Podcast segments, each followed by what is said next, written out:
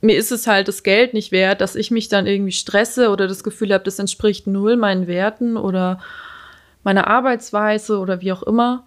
Und ähm, klar möchte ich irgendwann 100% selbstständig sein, aber ich denke mir auch, ich komme auch anders an Geld. Also ähm, es, es gibt immer die Möglichkeit, was zu arbeiten. Und ähm, ich denke, da ist so ein Mindset auch wichtig, dass man nicht denkt so, oh, okay, ähm, ich kriege eh keine Aufträge und hm, alles blöd und alle behandeln mich doof und nie kommt Geld rein. Willkommen bei Ankerpunkt, dem Podcast der Fakultät Gestaltung Würzburg.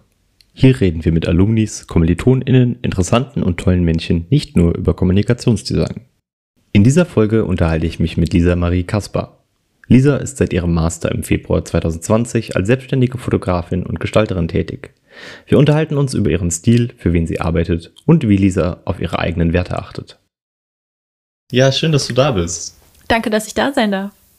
Du bist du eigentlich selbstständig, teilselbstständig? Ja. ähm, alles. Alles. Also, ich fange mal von vorne an. Also, ähm, noch während ich ähm, halt quasi in den letzten Zügen meines Masters war, als ich, äh, als wir die Ausstellung vorbereitet haben, ähm, habe ich tatsächlich zwei Jobs bekommen. Ähm, das eine ähm, es war jetzt erstmal nur, ne nur ein Nebenjob in äh, einem äh, damals noch relativ neuen, also eigentlich immer noch relativ neuen ähm, Vintage- und Second-Hand-Laden in der Stadt, in der Vintage-Rakete. Und ähm, ich glaube, am nächsten Tag habe ich dann die Zusage für einen anderen Job bekommen, äh, der dann in Teilzeit sogar war. Ähm, und zwar war das äh, für die Bäckerei Schiffer. Ähm, die haben mich eingestellt als Kommunikationsdesignerin. Ach geil. Ähm, weil die wollten jemanden, der komplett für sie alleine zuständig ist, ähm, wo sie sich direkt dran wenden können und so ein Allround-Paket. Und ich finde es eigentlich, oder ich fand es eigentlich ganz gut, weil ich somit halt diese Absicherung hatte. Ich habe mich nicht getraut, mich direkt komplett selbstständig zu machen. Ähm, dafür hatte ich einfach zu wenig Aufträge. Und jetzt im Nachhinein war es auch sehr klug, weil äh, so ab März ging es dann mit äh, Corona los und ähm, ich war dann echt dankbar, diesen Job zu haben, beziehungsweise die beiden Jobs. Ähm, genau, und ich habe dann jetzt bis August ungefähr für die Bäckerei gearbeitet und konnte da echt viel einbringen. Also ich hatte da eigentlich viel freie Hand und ähm, glaube auch, dass ich da dem Instagram-Kanal zum Beispiel und halt auch mit den Fotos und so, dass wir da so eine ganz tolle neue Sprache entwickelt haben. Cool. Und ähm, ich habe dann aber gemerkt, dass es doch diese, ähm, diese Verfügbarkeit und ähm, dass ich halt nur für einen Auftraggeber arbeite, das wurde mir dann irgendwie, also ja, es wurde mir dann irgendwie ein bisschen zu langweilig. Es war aber auch irgendwie gleichzeitig so, dass es mich irgendwie gestresst hat, obwohl ich ja eigentlich ähm, da auch nicht, also ich musste da auch jetzt nicht jeden Tag äh, meine Stunden abarbeiten, sondern ich konnte mir das total frei einteilen. Also wirklich ähm, ein super Job, für den ich auch im Nachhinein immer noch dankbar bin. Aber hab, ich habe dann einfach nach einer Zeit gemerkt, okay, ich glaube, ich muss jetzt einen anderen Weg einschlagen. Und ähm, genau, dann haben wir eben den Vertrag im August auslaufen lassen. Und ähm, gleichzeitig kamen halt auch mehr Aufträge rein, was ganz gut war, also bei meiner Selbstständigkeit. Ähm, genau, und dann habe hab ich das so ein bisschen rumgewurschtelt, dann, ähm, weil ich noch, ich bin so eine sehr unsichere Person in solchen Dingen, weil ich mich auch noch nicht so super gut auskenne mit äh, Versicherung und dies, das. Und dann ähm, bin halt auch ein kleiner Schisser. Deswegen ähm, hat mich dann meine Chefin, die Antje vom Vintage-Laden, dort in Teilzeit angestellt, damit ich erstmal da diese Sicherheit hatte. Okay, ich habe da meine Versicherung und alles und mein Miete ist gedeckt. und äh, dann gucke ich weiter, ähm, wie es dann so läuft mit der Selbstständigkeit. Wusste aber, okay, ähm, es ist natürlich schon ein krasser Unterschied vom Gehalt her. Ähm, und dann habe ich mir eben noch wieder einen Nebenjob gesucht. Ähm, da bin ich auch immer noch. Das ist in einem Smoothie-Laden in der Stadt. ähm, also so ganz, äh, was ganz anderes. Ähm, und ich habe auch nicht gedacht, dass ich nochmal in der Gastro lande. Also das habe ich mal so mit 16 äh, gemacht. Aber es ist auch nicht so richtig Gastro, weil du halt nicht ähm, die ganze Zeit, ähm, also es ist mehr so Self-Service. Wir bereiten halt die Smoothies, das Essen und so vor. und geben das dann raus. Ähm, genau. Und dann wurde es halt mit der Selbstständigkeit immer mehr. Also es war auch dann die richtige Entscheidung, bei der Bäckerei aufzuhören und da mehr auf mich selbst zu vertrauen. Und ich bin immer so, ich weiß, okay, ich kann immer irgendeinen Job machen und es wird Geld da sein. Ich kann meine Miete zahlen, es wird alles irgendwie gehen. Und wenn es halt dann mal in dem Smoothie-Laden ist, obwohl ich einen Master in Informationsdesign habe. Also ich bin da nicht so, dass ich mir dann denke, so, oh nee, dafür bin ich mir jetzt aber zu schade, sondern ich muss halt immer gucken. Und es sind halt so Stellschrauben, äh, an denen ich rumstellen kann. Und ähm, wie gesagt, es ist jetzt gerade so, dass ich in der sehr glücklichen Position bin, dass ich sehr viele Aufträge gerade habe. Und ich dadurch jetzt ähm, halt die anderen beiden Sachen wieder ein bisschen runterschrauben muss. Und ähm, genau. Das cool. heißt, es läuft jetzt eigentlich so richtig gut an. Ich hoffe auch, dass es dabei bleibt weil Zukunft ist ja immer ungewiss. genau. Aber hast ja im Prinzip dann immer so einen Baukasten, dass du ganz flexibel ja. dir einteilen kannst, okay, jetzt möchte ich ein bisschen mehr oder kann ich ein bisschen mhm. mehr, äh, hauptsächlich Fotografie nehme ich an mhm, bei dir, genau. äh, machen. Und äh, wenn es halt eben nicht passt, dann aber auch kann, weißt du dir halt zu helfen und ja, äh, genau. musst halt nicht auf das, was du am liebsten machst, verzichten, genau. nur um irgendwie eine Sicherheit zu haben. Genau, deswegen, ähm, ja, mir war das dann auch so wichtig, weil ich gemerkt habe, so, ähm, im Juni, Juli, dass ähm, ich gar nicht mehr so sehr meine eigenen Sachen gemacht habe, so fotografisch. Ich habe halt so das abgearbeitet für die Bäckerei und was halt vielleicht, wenn mal ein Job reinkam, aber ich habe das ganz anders als zu FH-Zeiten, wo man halt seine Projekte hatte, wo man sich so reinhängen konnte, was halt so im besten Fall voll das, voll das eigene Ding war, das man durchziehen konnte. Und das habe ich dann gemerkt, das war das dann gar nicht mehr so und das habe ich vermisst und ähm, ja, wie gesagt, also für mich war das die beste Entscheidung, da so auf mein Bauchgefühl zu hören. Cool. Hast du davon jetzt wieder mehr? Von, also den, von ähm, den Arbeiten, die du irgendwie ein bisschen, oder ja, mhm. ist deine allgemeine Arbeit jetzt wieder vergleichbarer zu der Arbeit zu FH-Zeiten? Also kannst du wieder mehr aus dir raus quasi machen? Ja, auf jeden Fall. Also ich würde sagen, es ist noch nicht wieder auf dem Niveau, so dass ich dieses krasse konzeptionelle Arbeiten gerade mache, aber es wird auf jeden Fall in kleinen Schritten wieder besser. Es klingt so dramatisch, aber das ist ja für, weil ich mich in dem Bereich ja auch irgendwie als Künstlerin sehe, ist es schon irgendwie krass, wenn man das Gefühl hat, okay, ich habe jetzt zwar voll die coolen Food-Fotos gemacht und so, aber ähm, mein Herz brennt auch so für diese ganzen konzeptionellen Sachen und ähm, Umweltschutz und wie ich da irgendwie was machen kann oder Porträts. Und ähm, Porträts habe ich äh, jetzt die letzten Monate viel gemacht und ähm, da konnte ich mich auch gut selbst verwirklichen, glaube ich. Und ähm, mehr konzeptionelle Arbeiten, das ist jetzt so gerade wieder im Anlaufen in meinem, in meinem Kopf, habe ich das Gefühl. Also mir kommen auf jeden Fall wieder Ideen und ja, genau. Hast du ähm, so eine, ja, oder wie, wie, viel Prozent deines Alltags besteht dann eher aus freien Arbeiten und äh, wie viel Auftragsarbeit? Da muss ich jetzt überlegen. Ähm, also irgendwie kann ich die Linie nicht so klar ziehen, weil ich irgendwie gefühlt immer an irgendwas arbeite, so fotografisch. Wenn ich jetzt nicht gerade in einem der beiden Läden stehen muss und da arbeiten muss, ähm, habe ich halt entweder freie Arbeiten oder jetzt zum Beispiel für einen Freund von mir, ähm, da mache ich das Albumcover, äh, das Artwork. Cool. Ähm, da muss noch ein bisschen was dran gemacht werden. Oder ja, eben für Auftraggeber, die, wo dann die nächste Fuhre gemacht werden muss. Aber auch so, ich habe immer eine Kamera äh, da in der Hand. Ich halte ständig Momente fest. Manchmal kommt mir eine Idee und dann setze ich das um. Oder also es ist irgendwie so, es ist, es ist irgendwie allgegenwärtig. Und die, die Grenzen sind auch so, sind auch fließend. Also ich kann das gar nicht so klar definieren, weil es ist halt auch in der einen Woche so, in der anderen Woche so. Aber es ist für mich auf jeden Fall, fühlt sich ein bisschen ausgeglichener an. Ist es ähm, eher quasi in deiner eigenen Verantwortung für dich, dass du deine AuftraggeberInnen so auswählst, ähm, dass du dich eben mehr selbst verwirklichen kannst? Oder hat sich das mehr oder weniger bei dir etabliert, da du ähm, ja durch die Arbeiten, die du machst, vielleicht auch eher Leute anlockst, ähm, die dich arbeiten lassen, wie du gerne arbeiten möchtest? Ich glaube beides so ein bisschen. Also ich habe schon sehr große Freiheiten da, was ich, wie ich Dinge umsetze.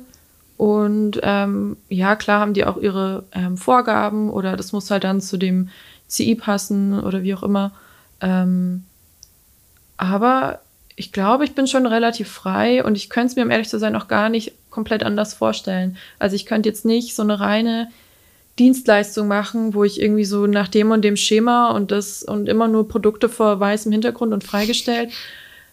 Also das wäre dann nicht ich. Also da dahingehend wähle ich schon auch aus, was passt zu mir und ähm, passen die zu mir, passe ich zu denen. So, genau. Und ähm, musst du dafür viele Leute ablehnen oder ist einfach die Anfragen, die du bekommst, alle eher in, in die Richtung, dass du diese Freiheit behältst? Also so viele Anfragen habe ich leider nicht, dass ich so viele Leute ablehnen könnte. Aber ähm, ich überlege mir das auf jeden Fall schon immer ganz genau und ähm, versuche mich da reinzufinden und zu hören, was wollen die, passt es zu mir. Ähm, ich hatte jetzt auch, ich hätte heute eigentlich äh, einen Anruf bekommen sollen äh, von einer möglichen, von einem möglichen Auftrag. Und die Person hat mich jetzt heute schon zum zweiten Mal nicht wie vereinbart angerufen. Und da denke ich mir, schade, klang cool, aber das ist dann einfach, da kommt man einfach nicht zusammen, weil da irgendwie so, habe ich das Gefühl, die Werte unterschiedlich sind. Und dann verzichte ich da gerne drauf. Also, weil dann sehe ich es nicht ein, warum ich mich verbiegen muss oder ähm, ich habe dann auch irgendwie das Gefühl, da wird meine Zeit verschwendet. Ähm, sowas. Also es kommt immer voll drauf an. Cool. Ich finde es auch äh, sehr bemerkenswert, ähm, wenn man, also einerseits, wenn man überhaupt irgendwie die Möglichkeit hat, sich so Sachen auszusuchen ähm, und andererseits aber eben auch, ähm, dass du dir genug Sicherheit schaffst, dass du dich wohl damit fühlst, auch eine Person einfach abzusagen und wirklich auf dich hören kannst und viel mehr darauf acht geben kannst, wie es dir geht und äh, nicht irgendwas nur fürs Geld machst. Ja, voll. Also das ist mir auch total wichtig, weil ähm, also mir, mir ist es halt das Geld nicht wert, dass ich mich dann irgendwie stresse oder das Gefühl habe, das entspricht null meinen Werten oder meiner Arbeitsweise oder wie auch immer. Und ähm, klar möchte ich irgendwann 100% selbstständig sein, aber ich denke mir auch, ich komme auch anders an Geld. Also ähm, es, es gibt immer die Möglichkeit, was zu arbeiten. Und ähm, ich denke, da ist so ein Mindset auch wichtig, dass man nicht denkt so, oh, okay, ähm, ich kriege eh keine Aufträge und hm, alles blöd und alle behandeln mich doof und nie kommt Geld rein, sondern ähm, ja, selber aktiv werden halt und sich, wie gesagt, ich weiß nicht, wie es für andere ist und andere sind vielleicht auch in einer anderen Position ähm, finanziell. Ähm, aber dass man sich halt nicht zu so schade ist, halt auch mal, keine Ahnung, irgendwo Regale einzuräumen oder in einem Café zu arbeiten oder so. Klar muss das auch Spaß machen, weil wenn man sich dann zu allem zwingen muss, ist auch nichts. Aber ähm, ja, und dadurch, wie, wie du sagst, schaffe ich mir halt so ein bisschen die Freiheit, nicht alles annehmen zu müssen, sondern ähm, da so ein bisschen zu selektieren, was halt sehr gut äh, für meine mentale Gesundheit auch ist. ja hast du, machst du dir selbst äh, klare Pläne, ähm, wo du irgendwie hin möchtest oder ja, in was für einer Zeit du das erreichen möchtest? Ähm, oder sagst du einfach, ja, ich wünsche mir irgendwie eine hundertprozentige Selbstständigkeit, ähm, aber lässt es mehr oder weniger auf dich zukommen?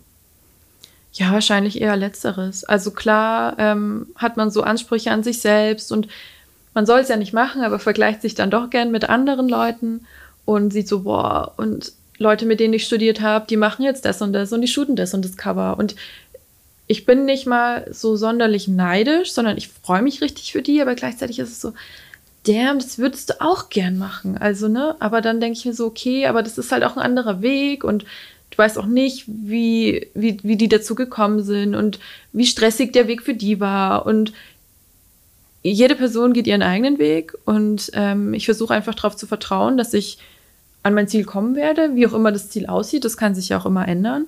Ähm, wie gesagt, so komplett selbstständig zu sein, aber halt auch so eine selbstbestimmte Selbstständigkeit, also dass ich halt wegen meines Stils gebucht werde und ähm, da einfach auch eine, ein toller Austausch stattfinden kann. Das ist so das Ziel. Und ähm, ich glaube, das wäre falsch, das irgendwie in Jahren zu bemessen oder wie auch immer oder nächstes Jahr oder wenn ich 30 werde oder so und so, weil letztendlich kann man es sowieso nicht ähm, so gut planen und ich versuche einfach alles zu nehmen, wie es kommt und dann immer das Beste aus der Situation zu machen. Wenn du ähm, so Arbeiten von bekannten ja, KommilitonInnen beispielsweise aus der Vergangenheit irgendwie siehst, ähm, ist es dann eher, dass du dir denkst, oh, das Foto ist ähm, wahnsinnig gut. Ich wünschte, ich wäre jetzt auf die Idee gekommen beispielsweise. Mhm. Oder ist es eher, wow, das ist auf dem Cover von diesem Magazin, das finde ich echt sehr cool, das würde ich auch gern machen. Also es ist mehr das ähm, mhm. Kreative, was sich so ein bisschen, mhm. ich weiß nicht, ich glaube, aufschauen ist das falsche mhm. Wort, aber vom, vom Prinzip her ist es ja so ein, ähm, so vielleicht in den, ähm, auf den Moment, zu dem Moment aufschauen, nicht zu, zu der mhm. Person im Allgemeinen, sondern zu dieser ja, Situation weiß, an sich. Ähm, ist das eher wegen dem Gestalterischen oder eher wegen dem, was es ist? Ich glaube, beides spielt zusammen weil man natürlich so, wenn man jetzt bestimmte Zeitschriften, Zeitungen, was auch immer im Kopf hat, boah, irgendwie, keine Ahnung, die Zeit oder was auch immer. Es ist, oh, es ist so groß und oh, äh, die sind da drin. Und klar, das spielt auf jeden Fall mit rein, aber natürlich auch die äh, gestalterische oder die kreative Leistung oder auch mit welchen Leuten ähm, sie zusammenarbeiten, welche Leute sie porträtieren durften. Und ähm, zum Beispiel, wenn es auch andere kreative Leute sind, so ist irgendwie ähm, Bildhauerin oder Modedesigner oder sowas. Also ich, ich persönlich liebe halt auch den Austausch mit anderen kreativen Menschen. Und ähm, wenn ich dann solche Porträts zum Beispiel sehe, dann, dann ist es so ein bisschen beides. Also dann ist es sowohl, wow, die haben es echt geschafft jetzt so, für mich gefühlt, aber auch so, wow, die hatten die Möglichkeit, mit so tollen Leuten zusammenzuarbeiten und da ist voll das coole Foto bei rausgekommen oder voll die gute Bildstrecke. Also es ist alles irgendwie. Mhm. Würdest du das als Neid bezeichnen? Weil ich würde es jetzt mhm. nicht, also ich glaube, es ist kein negativer Neid, weil du sagst nee. ja auch, du, du gönnst es denen, du freust dich Voll. mit denen. Ähm, aber ist es trotzdem eine Form von Neid?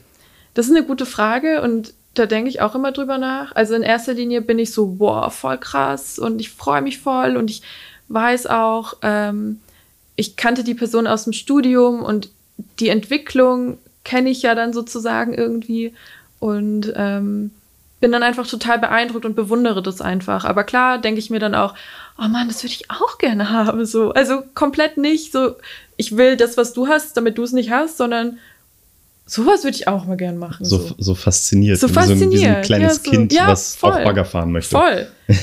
voll, ja. Ich glaube, das ist besonders, wenn man, äh, oder ich kenne es besonders, wenn man in andere Fachbereiche ähm, mhm. schaut. Also wenn ich mir irgendwas aus der Architektur anschaue mhm. oder besonders aus der Illustration, was ich gar nicht für mich zufriedenstellend irgendwie hinbekomme. Ja. Äh, es ist immer, wow, das ist so ja. wahnsinnig toll. Und ähm, ich glaube, man übersieht dann auch, wie du auch gesagt hast, dass du dann darüber nachdenkst, schnell, was da eigentlich dahinter steckt und ja, wie viel genau. Arbeit vielleicht nötig war, um mhm. äh, zu diesem Kenntnisstand zu kommen. Mhm. Weil man sieht immer nur dieses, ach, es ist ja total einfach.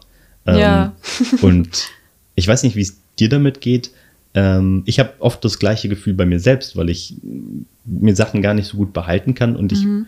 merke dann im ersten Moment gar nicht, was ich vielleicht auch selbst für einen Weg dahin hatte, mhm. sondern ich habe das Gefühl, ja, das war doch total einfach, habe ich ja, ja, irgendwie einfach gekonnt. Ja. Ähm, aber dass da eigentlich einiges an Jahren schon, schon drinsteckt, mhm. an, an Arbeit, an Feedback, an Überarbeiten, was auch immer, ja. ähm, übersieht man glaube ich, bei sich selbst auch schnell. Ja, also voll. Ich hatte das jetzt erst vor ein paar Tagen wieder, da habe ich so ein bisschen meine Website geupdatet, habe endlich mal hier so Search Engine Optimization gemacht. Voll peinlich, das zuzugehen, aber das habe ich die letzten Jahre irgendwie ein bisschen vernachlässigt. und dann bin ich nochmal so meine Projekte durchgegangen, die ich auf meiner Website habe und war dann so, hey krass, guck doch mal, was du alles schon gemacht hast. So. Und ich meine, es ist ja nicht nur das, sondern halt auch so, wie das Studium angefangen hat und was man alles da gemacht hat und wie sich das eigene Stil entwickelt hat, was man dazugelernt hat. Und ja, also ich glaube schon, dass es nach außen wahrscheinlich einfach aussieht, aber es ist halt, man muss so viel dazulernen. Dieses Trial and Error ist total wichtig, aber auch so der mentale Prozess. Also, ne, dass man immer so selbstkritisch Sachen hinterfragt und dann nicht zufrieden ist und dann guckt man irgendwie ein Jahr später drauf und denkt sich so, hä, ist doch voll geil. So, ne? Und womit ich auch so ein bisschen struggle vor allem jetzt irgendwie so in den letzten Monaten, ist so dieses Imposter-Syndrom. Das, äh, ich weiß nicht, ob, du das, ob dir das was sagt. Das ist ja. Erklär es gerne einmal. Ähm, das ist, wenn du das Gefühl hast, ähm, dass das, was du machst, du hast das alles gar nicht verdient und irgendwer kommt dir bald auf die Schliche und findet heraus, dass du das alles gar nicht kannst. Und du fühlst dich irgendwie konstant schlecht und so ein bisschen, als würdest du nicht, als würdest du halt nichts können und als würden die Dinge so glücklich, glück, durch glücklichen Zufall mhm. in den Schoß fallen. Und ich weiß auch äh, rational, dass das totaler Quatsch ist. So, und ich weiß, was ich alles schon gemacht und geleistet habe, aber trotzdem denke ich mir manchmal so, nee, warte mal, du kannst es doch alles gar nicht. Also es ist sau schwer zu beschreiben. Und ähm, das ist auch was, woran ich echt arbeiten muss, weil, ähm, wie gesagt, als ich dann vor ein paar Tagen meine Website durchgeguckt habe, war ich dann wieder so, so ein bisschen stolz und war dann so, hey, guck mal, du hast doch schon voll viel gemacht. Was hast du denn? Was redest du dir da manchmal so ein? Also, das ist schon tricky. Und ich, ich habe dann auch schon von anderen gehört, dass es, äh, dass es denen ähnlich geht manchmal. Ähm, ja, und das ist halt irgendwie Quatsch. Was glaubst du, wo kommt das her bei dir? Hm. das ist eine gute Frage. Wahrscheinlich so ein bisschen, also ich bin jetzt nicht der super selbstbewussteste Mensch. Ähm, ich grübel sehr viel nach, vor allem über mich selbst und ähm, stelle meine Arbeit auch immer wieder in Frage und ob das jetzt gut ist, was ich mache und was könnte besser sein. Und ich glaube, ich denke einfach zu viel nach. Also, ich meine, klar bin ich auch zufrieden mit Arbeiten, aber es ist immer so, dass ich denke, okay, es, da kann noch eine Schippe drauf. Mhm. Aber es ist jetzt nicht so, dass ich denke, ähm, oder dass ich halt konstant unzufrieden bin und immer besser, immer besser, sondern ich glaube, es ist noch in einem gesunden Rahmen, dass ich denke, okay, ähm, du kannst dich noch weiter verbessern, weil es wäre ja auch langweilig, so, wenn man nichts mehr zu verbessern hätte. ähm, ich glaube hauptsächlich dieses Grübeln und dann sich wiederum auch wieder zu sehr mit anderen vergleichen. Also das ist so eine Falle, wo ich dann schon manchmal noch reintappe. Ich finde das mit äh, anderen Vergleichen bei dem Thema eigentlich auch recht interessant, weil es ist ja, einerseits kann man sich äh, mit anderen vergleichen und denkt sich, oh, ähm, die können das ja viel besser als mhm. ich. Womit habe ich das überhaupt verdient? Mhm. Ähm, aber genauso gut kann man auch in die andere Richtung mhm. gucken und sieht dann, oh mein Gott, wie können die dafür überhaupt Geld verlangen ja. ähm, und sich damit irgendwie mh, mm, ja, das, das gibt einem irgendwie eine Rechtfertigung, was vielleicht nicht unbedingt gut ist, weil man ja mehr mhm. oder weniger von oben nach unten schaut. Ja. Aber ich finde das interessant, wie das so in beide Richtungen geht und einerseits man sich dadurch hinterfragt und andererseits mhm. sich irgendwie auch äh, sich selbst eine Rechtfertigung gibt. Ja, da hast du recht. Ja, so habe ich es noch gar nicht gesehen, aber es stimmt, was du sagst, ja. Wie bist du denn ähm, zur Fotografie überhaupt gekommen? ähm, wann hast du da deinen Fokus gelegt? Weil ich kenne dich nur als Frau, die Fotografie macht. äh, ich weiß nicht, ob ich schon mal irgendwas anderes als Fotografie mhm. von dir gesehen habe, ähm, außer Vlogs auf YouTube. Aber ähm, ja, auf jeden Fall kenne ich dich nur als ähm, ja, fotografisch-visuelle Person. Mhm. Ähm, also, es war einmal vor neun Jahren, also 2012, habe ich mir meine erste Kamera gekauft. Und ich weiß noch, damals ähm, war das so eine Überlegung, ha, spare ich jetzt noch ein bisschen auf den Führerschein oder kaufe ich mir die, die äh, Spiegelreflexkamera, die ich schon immer wollte? Und dann habe ich mich für die Kamera entschieden und es war auch die beste Entscheidung. Ich habe immer noch keinen Führerschein, aber das kann ja noch kommen. Aber ähm, ja, also es war die richtige Entscheidung. So. Ähm, und ich habe dann einfach drauf losfotografiert. Also war das vorm Studium oder? Ja, also ich habe genau, 2011 habe ich Abi gemacht und dann 2012 ähm, habe ich angefangen zu fotografieren und habe dann, wie gesagt, immer, immer weitergemacht, ähm, habe dann auch mal so ein 365-Tages-Projekt angefangen, habe dann nach einem Drittel aufgehört, aber ich meine, ich habe immerhin über 100 Tage durchgehalten. Das ist schon sehr weit. Ich glaube, so weit kommen viele nicht. Ja. und dann ähm, habe ich, ähm, hab ich in Mainz angefangen zu studieren, Kommunikationsdesign. Ähm, und da bin ich auch so richtig in Berührung mit der analogen Fotografie gekommen. Ähm, und das finde ich, ich weiß nicht, wie es heute bei denen ist, aber ich meine, es ist ja bei uns eigentlich auch so, dass man so analoge Basics ein bisschen lernt. Ich glaube, in, in Mainz wird der Fokus tatsächlich noch mehr dahin ähm, gelegt. Also ich glaube, in Mainz muss man auch jetzt noch im Bachelor, ähm, musst du Analogfotografie machen und Siebdruck und solche ja. klassischen Sachen, während äh, bei uns der Fokus ja doch viel mehr auf neueren Technologien und irgendwie ja. Ähm, ja, dem Interaktiven liegt. Mhm. Ja, also es war schon, die Werkstätten dort fand ich total toll. Also es war richtig cool. Und ähm, genau, viel analog dann gemacht und habe dann gemerkt, das ist irgendwie voll cool. Also es ist so voll mein Ding und halt auch so das gelernt in der Dunkelkammer ähm, zu arbeiten, Filme zu entwickeln, zu vergrößern. Und ähm, ja, dann habe ich da immer weitergemacht und dann ähm, habe ich 2013 ähm, habe ich das Studium dann abgebrochen, beziehungsweise bin nach Würzburg gewechselt, ähm, weil ich da so eine schlimme depressive Episode hatte.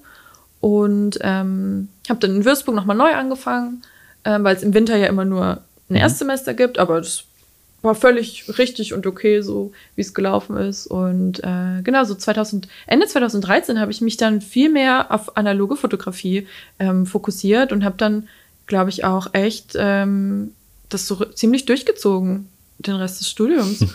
Und ähm, so habe ich ein bisschen den Faden verloren. Aber was hat dich von äh, Mainz gerade nach Würzburg gebracht? Ähm, also ich komme aus der Nähe von Schweinfurt ah, okay. und ähm, dadurch, dass es mir psychisch so schlecht ging, wollte ich gerne in der Nähe von meiner Familie sein. Und dann ist die Wahl auf Würzburg gefallen und dann musste ich halt arbeiten aus Mainz, mhm. dort vorzeigen als Mappe in Würzburg und dann haben die gesagt, ja, passt, kommst du wieder ins erste Semester. Wie viele Semester hattest du in Mainz gemacht? Eineinhalb. Okay. Deswegen cool. war jetzt auch kein Verlust ja. oder so. Ja. Also hast du dann auch einen direkten Vergleich von den ersten zwei Semestern gehabt? So ein bisschen, ja. Wobei vom zweiten, da ging es mir schon eigentlich von Anfang an nicht so doll. Deswegen mhm. hab, kann ich eigentlich nur das erste so ein bisschen vergleichen, ja. Und wie gesagt, es ist halt auch schon wieder neun Jahre her. Ja.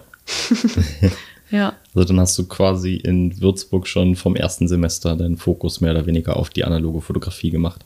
Ja, gelegt. also ich weiß, dass ich im ersten und zweiten Semester habe ich auch noch digital, ähm, da hat man ja noch so, da sind die Kurse ja noch relativ frei, ähm, auch digital noch ein bisschen was gemacht.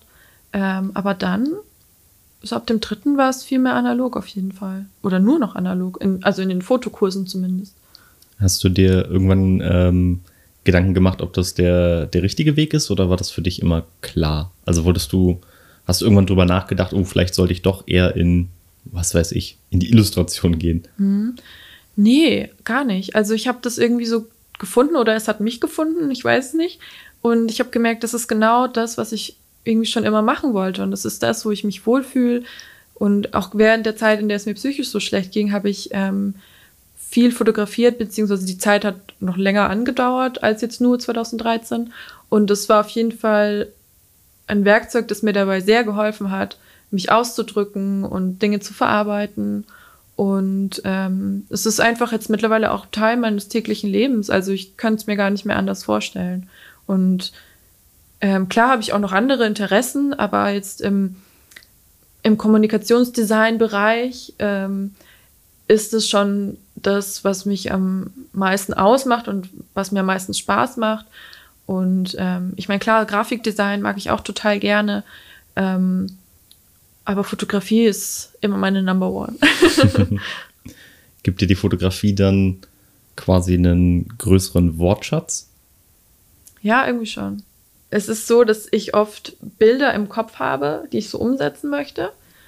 Und die sind dann manchmal, die tauchen manchmal einfach auf. Die sind da und dann möchte ich die so umsetzen. Und ähm, klar klappt es nicht immer hundertprozentig.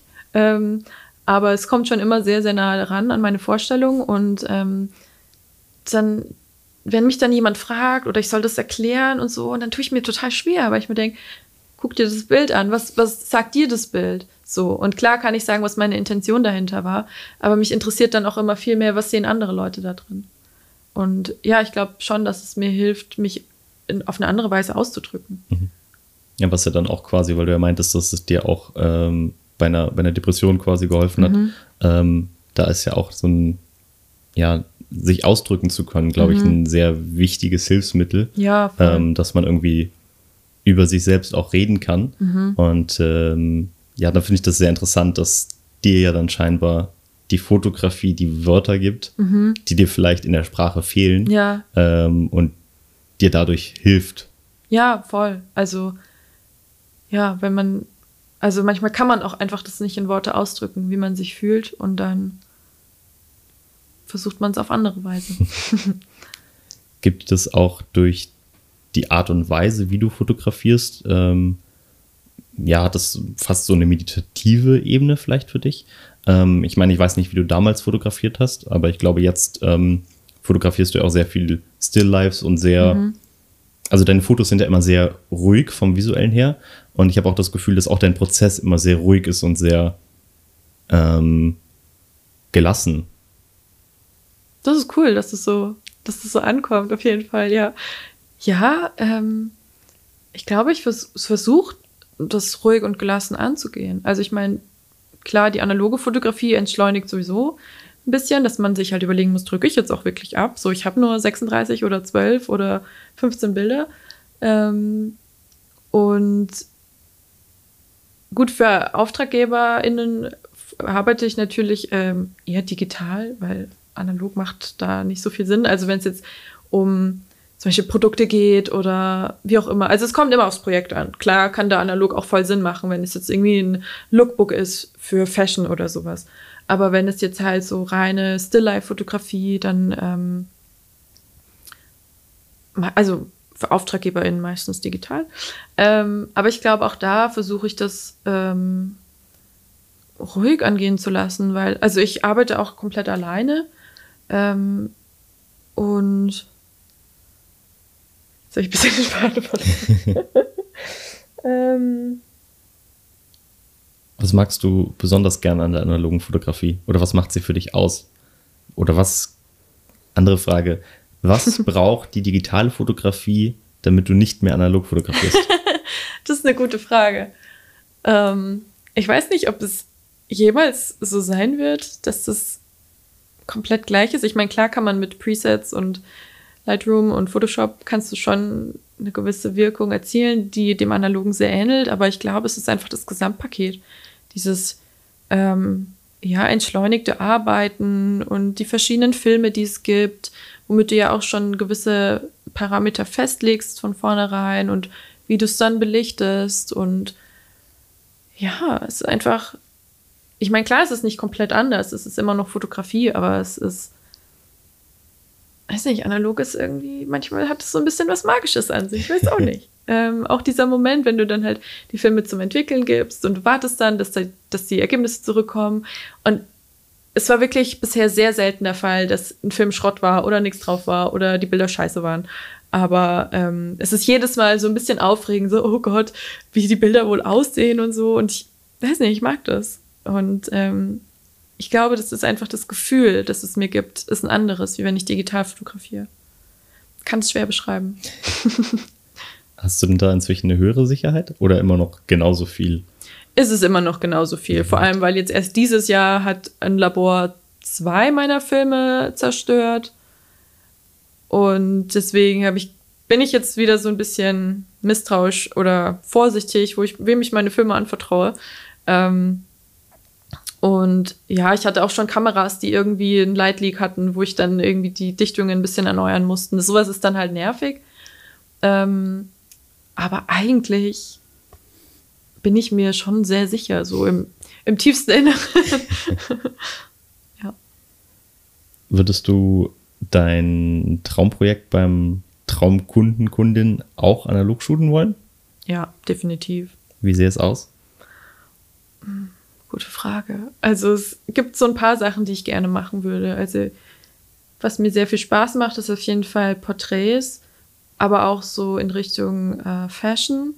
Auch wenn ich jetzt nicht so die typische Fashion-Fotografin bin, aber so diese Kombi aus Porträts und Fashion, also was wie, wie für so ein Lookbook, mhm. das finde ich total cool und vor allem, wenn es halt natürlich äh, in Richtung Fair Fashion geht oder Secondhand Fashion, alles was so ein bisschen ähm, umweltverträglicher ist ähm, in die Richtung äh, ganz stark, aber ähm, ich kann mir auch vorstellen, ähm, für irgendeine tolle Reportage über eine Person, über einen Hof, über ein Kollektiv, ganz egal. Also einfach Leute zeigen, die irgendwie was bewirken in der Welt. Sowas kann ich mir auch vorstellen. Auch wenn ich jetzt nicht die klassische Reportagefotografin bin. Aber so, sowas. Genau. Ich finde es auch interessant, dass dann, ähm, ich habe das Gefühl, du bringst oft auf die Sachen, die du fotografierst, ähm, einen anderen Blickwinkel drauf, weil du nicht unbedingt so fotografierst, wie die meisten Leute fotografieren, die dann beispielsweise Fashion fotografieren. Mhm. Ähm, ja, du bringst so diese Ruhe irgendwie mit rein. Echt? Ja. Hast du das Gefühl? Ja. Voll cool. ähm, und genau, du hast ja gerade gesagt, dass du eigentlich gerne auch für, für irgendwie fair Fächen dann oder mhm. für, für irgendwie umweltbewusste Unternehmen arbeitest. Ja. Ähm, du engagierst dich ja auch allgemein relativ viel oder bist zumindest sehr, ähm, ja, gehst bewusst damit um. Mhm. Ähm, es scheint dir auf jeden Fall auch in deiner, ähm, wie du dich nach außen hin präsentierst, ja sehr wichtig zu sein. Ja. Ähm, ist es was, was dir, oder, oder wie wichtig ist es dir bei den Zusammenarbeiten, die du irgendwie im professionellen Bereich hast? Ähm, wie sähe es beispielsweise aus, wenn du ähm, für ein Team von einer Firma arbeitest, mhm. ähm, wo du dich super mit verstehst und irgendwie ein sehr gutes Bauchgefühl hast, mhm. aber du weißt, dass ähm, die Firma, für die du dann arbeitest, irgendwie nicht deine Werte vertritt und vielleicht etwas macht, was du ethisch nicht gut findest, mhm. ähm, gerade was im Umweltaspekt und im mhm. Nachhaltigkeitsaspekt. Ähm, jetzt weniger im Sozialen, ich glaube, da ist es nochmal was anderes. Mhm. Aber wie ist dein Umgang damit? Könnte ich nicht. Okay. Also wäre egal, wie nett die Leute sind, aber ich könnte das mit meinem Gewissen, mit meinen Werten nicht vereinbaren und ich bin auch froh, dass ich mittlerweile da so eine Meinung habe, weil früher wäre das wahrscheinlich anders gewesen. Da wäre ich wahrscheinlich so, oh, man muss dankbar sein für alles, was man kriegt. Aber auch weil ich mich wahrscheinlich in meinem Master viel mit äh, Umwelt, äh, Psychologie, Minimalismus und ethischen Sachen beschäftigt habe, bin ich da so gefestigt in meiner Meinung, weil ich einfach schon so viel gelesen, gesehen habe, dass ich mir denke, nee, also das muss ich nicht supporten für kein Geld der Welt. Also da arbeite ich lieber noch ein paar Schichten mehr im, in der Gastro oder so. Also ähm, das könnte ich gar nicht. Hat dich da der Master mehr geprägt oder eher, eher der Bachelor? Oder allgemein im, äh, in, in deinem Wesen mehr oder weniger? Mhm. Ich glaube, das war so der Umbruch vom Bachelor zum Master, weil ich meine, ich musste mich ja schon mit einem Thema bewerben für den Master. Und das war so 2017, war so die Zeit, ähm, da habe ich mich auch dafür entschieden, jetzt vegan zu leben. Und dieses Jahr hat so viel in mir umgewälzt und geprägt. Und ich habe mich da angefangen, viel mehr mit solchen Themen auseinanderzusetzen. Und klar habe ich das im Master nochmal vertieft und habe da noch mehr in die Richtung recherchiert, konsumiert, wie auch immer. Ähm, aber es ist auch immer noch so, dass ich, dass ich da zu viel aufnehme, also dank Instagram und sowas. Manchmal natürlich auch ein bisschen zu viel, wenn man dann, ähm, wenn das Scrollen dann nicht mehr aufhört. Aber ja, also wahrscheinlich eher der Master. Ist dir nach dem Master dann ähm, irgendwie aufgefallen, dass du aus dieser Bubble dann auf einmal rausgekommen bist, weil ich meine, das ist ja allgemein ein gewisses Bewusstsein da an unserer Fakultät. Mhm. Ähm, und mir ist beispielsweise allein im Praktikum schon aufgefallen, ähm, dass auch an anderen Fakultäten äh, die Themen, die bei uns irgendwie sehr allgegenwärtig sind, was, was Nachhaltigkeit angeht, was irgendwie auch ähm, beispielsweise Rassismuskritik ist oder allgemein soziale Themen, mhm. ähm, dass die woanders gar nicht so stark stattfinden. Und äh, mir ist da sehr stark aufgefallen, dass unsere Bubble doch ziemlich klein ist und kleiner mhm. als erwartet. Ähm, hast du das nach dem Master nochmal irgendwie stark mitbekommen oder war das für dich einfach durch vorherige Aufträge oder so schon klar oder bist du durch deine Auswahl an, äh, an Arbeitgebern noch sehr in der Bubble drin? Das ist eine gute Frage. Also, ich glaube, ich bin immer noch sehr in der Bubble drin. Also wahrscheinlich ein bisschen abgemildert, so durch das ganze Corona und so, wo es auch gerade nicht so krass umweltverträglich sein kann, wenn wir jetzt so die ganzen Masken anschauen oder sowas. Also ähm, da muss man natürlich immer abwägen. Aber generell ist es halt auch so, dass das Thema gerade natürlich ein bisschen mehr in den Hintergrund gerückt ist, eben durch die Pandemie. Und ich glaube, zum ersten Mal ist so, mir so richtig bewusst geworden, dass ich eben in dieser Bubble bin nach der Bundestagswahl. also ich weiß nicht warum, aber es hat mich irgendwie total äh, erschüttert, das Ergebnis. Und da habe ich dann gemerkt, so, ja, warte mal, ich glaube, du warst die ganze Zeit so ein bisschen mehr in deiner Bubble drin. So. Und ähm, ja, seitdem wird mir das so ein bisschen mehr bewusst. Und ähm, ja, es ist schwierig manchmal. ja. Das äh, sehr schön, wie du, ähm, wie viele Sachen du für dich schon herausfinden konntest und ähm, dir klare Werte aufstellen konntest und du nach denen eben irgendwie auch, auch leben kannst ähm, und selbst dafür sorgen kannst, dass es dir gut geht mhm. und ähm, auch weißt, wie du dir die Sicherheit gibst, dass du dir nicht dadurch wieder äh, selbst Stress verursachst. Mhm. Weil ich glaube, ähm, es kann sehr schnell passieren, dass man im ersten Moment für sich zwar klare Werte festlegt. Ich glaube, das haben viele. Mhm. Ähm, aber dass man es das dann auch schafft, wirklich nach diesen Werten irgendwie zu leben und darauf Acht zu geben und äh, nicht zu vergessen oder, oder nicht zu sagen, ja, dann, wie du vorhin meintest, okay, ähm, ja, Hauptsache ich habe jetzt einen Job oder was auch mhm, immer. Ja. Ähm, und sich dann selbst damit eher unzufrieden macht. Ja, voll. Also besagter potenzieller ähm, Auftrag, wo die Person mich jetzt schon zum zweiten Mal nicht angerufen hat, ähm, wäre in der Foodfotografie gewesen und es wäre erstmal so ein allgemeines Ding gewesen, um was geht's, was ist dann meine Aufgabe. Und ich wusste aber schon von vornherein, ich werde auf keinen Fall Fleisch fotografieren. So, und da mögen jetzt einige irgendwie das komisch finden oder drüber schmunzeln oder so, aber ich dachte mir so, das ist einfach so in mir verankert und ich kann halt nicht für was, ich sag jetzt mal werben, weil meine Fotos wären halt dann Werbung dafür, was ich nicht gut finde.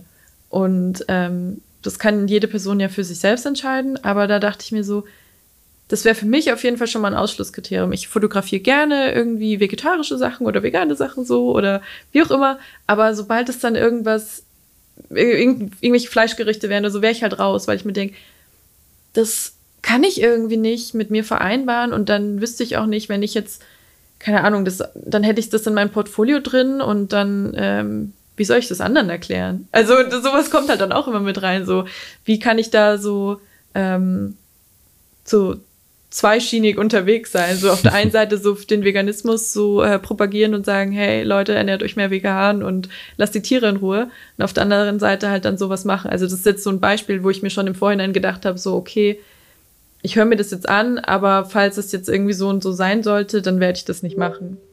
Ist das auch eine Vorbereitung? Wie meinst du? Also ähm, bereitest du dich quasi mh, hm, auf einen Auftrag vor, indem du mhm. über die Firma vielleicht recherchierst, ob sie ähm, irgendwie deinen Werten entspricht oder nicht, oder um herauszufinden, ähm, worauf du vielleicht achten musst oder wo du vielleicht auch nochmal nachfragst, ja. ähm, damit du weißt, dass du auch nachher Spaß an dem Job hast und, und damit mhm. zufrieden bist. Ja, schon. Also ähm, ich versuche jetzt nicht irgendwie ganz blind irgendwo reinzugehen, ähm, sondern mich ein bisschen zu, zu informieren und genau ob das passt. Findest du, ähm, oder wie, wie läuft das bei dir ab, wenn du neue Aufträge bekommst? Mhm. Ähm, ist es mehr, dass Leute inzwischen auf dich zukommen oder mhm. ähm, wie findest du sie? Ist das mehr, dass es ja quasi äh, Empfehlungen sind von, von mhm. anderen oder äh, ist es über irgendwelche Anzeigenportale, was weiß mhm. ich? Äh, also es läuft viel über Vitamin B. nee, aber es ist wirklich, also das habe ich auch früher gar nicht so gedacht. Aber es ist irgendwie wirklich so, dass vieles ist über Empfehlungen, weil jemand jemanden kennt und die brauchen Fotos, wie auch immer. Also so läuft es wirklich die meiste Zeit. Ich glaube, es war eher selten, dass ähm, mich mal so jemand angeschrieben hat. So, also es war immer, weil ich halt zum Beispiel habe ich mal fürs Kairo ähm, Plakate gemacht fürs Programm und ähm, dann hat mich ähm, der Barisch angeschrieben von äh, Würzburg Kulturs e.V. Mhm. und da durfte ich dann das Plakat für die Würzburger Woche gegen Rassismus machen und daraufhin hat mich dann jetzt äh, dieses Jahr die Jugendbildungsstätte Unterfranken angeschrieben. hey, wir machen hier so eine Demokratiekonferenzwerkstatt. Magst du nicht die Plakate für uns machen? Wir haben die von der Würzburger Woche gegen Rassismus gesehen. Und so irgendwie läuft es. Oder halt, wie gesagt, dass halt jemand konkret kommt, hey, wir bräuchten jemanden, hast du nicht Lust, es zu machen? So, ja. cool. Ich weiß nicht, möchtest du noch äh, irgendwas mitgeben? Hm. an eine besondere Zielgruppe oder einfach an die HörerInnen? An die Zielgruppe, die du, der du was erzählen möchtest. Ich glaube, ich würde, ähm, weiß ich nicht, jeder Person mit auf den Weg geben, einfach sich selbst treu zu bleiben. Also so abgedroschen das klingt, aber das ist, ich finde es voll wichtig, eigene Werte zu haben und für die auch einzustehen und vielleicht auch manchmal dann zu, was abzulehnen, auch wenn, keine Ahnung, das jetzt gutes Geld bringen würde, aber man dann irgendwie ein blödes Bauchgefühl hat. Also ich finde es voll wichtig, da einfach abzuwägen und am Ende einfach, ja, sich selbst treu zu bleiben und für das einzustehen, für das man einstehen will. Und ähm, ich glaube, jede Person wird ihren Weg gehen. Und ähm, das ist nicht abhängig von eine, einem Job oder dass man sich für XY verbiegen muss. Ähm, ja, genau. Sehr cool. Vielen Dank dir, dass du da warst, hier als erster Live-Gast. Vielen Dank, dass ich da sein durfte. Hat sehr viel Spaß gemacht. Danke. Danke. Das war die sechste Folge von Ankerpunkt, dem Podcast der Fakultät Gestaltung Würzburg. Falls du noch nicht dazu gekommen bist, höre dir gerne auch die letzten Folgen an. Die nächste Folge erscheint am 1. Januar. Danke dir fürs Zuhören und bis zum nächsten Mal.